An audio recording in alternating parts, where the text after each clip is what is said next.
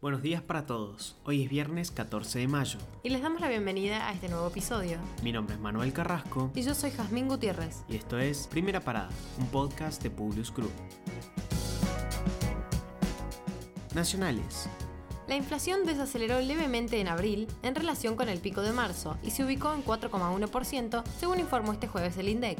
De esta manera, en los primeros cuatro meses del año la suba de precios acumulada alcanzó el 17,6% y le puso presión a la meta sostenida por el gobierno, que espera un índice del 29% a lo largo del año. De esta manera, en el último año alcanzó un 46,3%. Sin la asistencia de la presidenta del Senado, Cristina Kirchner, quien se encuentra a cargo del Poder Ejecutivo por el viaje de Alberto Fernández, y sin el apoyo de la oposición, el Senado avaló este jueves tres decretos de necesidad de urgencia emitidos por el Poder Ejecutivo con medidas generales de prevención para mitigar la propagación del coronavirus, entre ellas la suspensión de clases presenciales en el área metropolitana de Buenos Aires. La fiscal federal de Río Cuarto, Alicia Sena, imputó a un policía, a dos médicos del COE y a una trabajadora social por presunta violación de los deberes de funcionario público y abuso de autoridad por impedir el ingreso del padre de Solange Mus a Córdoba para que pudiera despedirse de su hija, quien murió de cáncer en Altagracia el Senado retomó la actividad en una sesión durante la cual aprobó la declaración para pedirle al ministro de Economía que destine los fondos que debe desembolsar el FMI a financiar políticas públicas vinculadas con la pandemia del coronavirus. La polémica reside en que una de las estrategias del ministro Guzmán para afrontar los pagos de la deuda es utilizar estos giros para cancelar los vencimientos pendientes y de aprobarse esta ley, esto dejaría de ser una opción.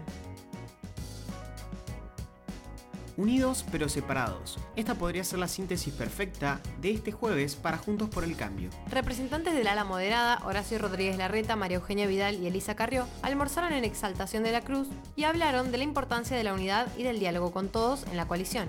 Pero en forma sorpresiva e intencionada circuló una foto del encuentro de dirigentes del PRO de Salta con dos referentes de la ala dura, Mauricio Macri y Patricia Burlich, que no fueron invitados a la comida en la casa de la fundadora de la coalición cívica.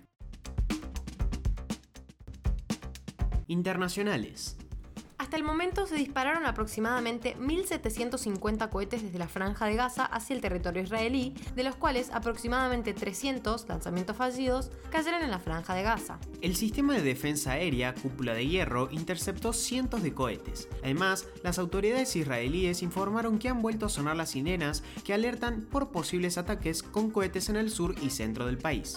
En medio de esta escalada de tensión, otros tres cohetes fueron lanzados desde el Líbano, donde opera otro de los enemigos y principales amenazas del Estado de Israel, el grupo terrorista Hezbollah.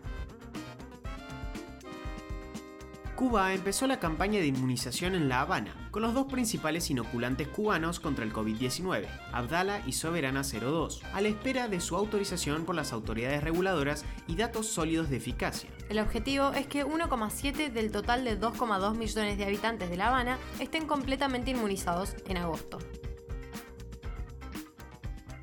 La compañía que opera la Colonial Pipeline, el mayor oleoducto de Estados Unidos, pagó un rescate de casi 5 millones de dólares a los piratas informáticos de presunto origen ruso, autores del ciberataque que obligó a la empresa a cerrar la infraestructura.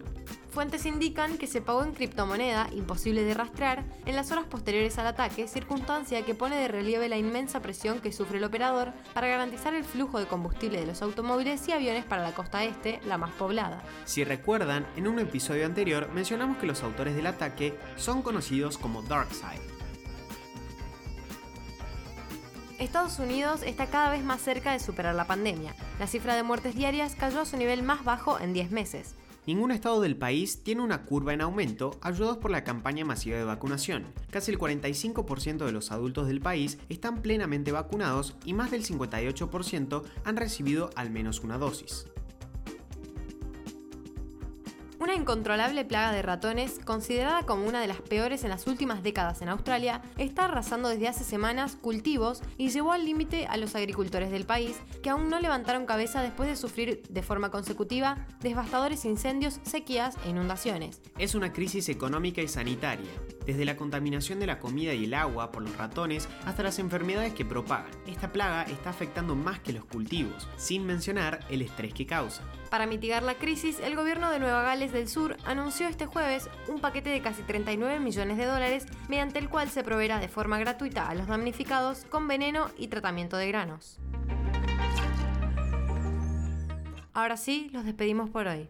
Gracias por escucharnos. Compartí este episodio con tus amigos. Esperamos tus sugerencias en nuestro Instagram, publius.com.ar, en nuestro Twitter, publius-group.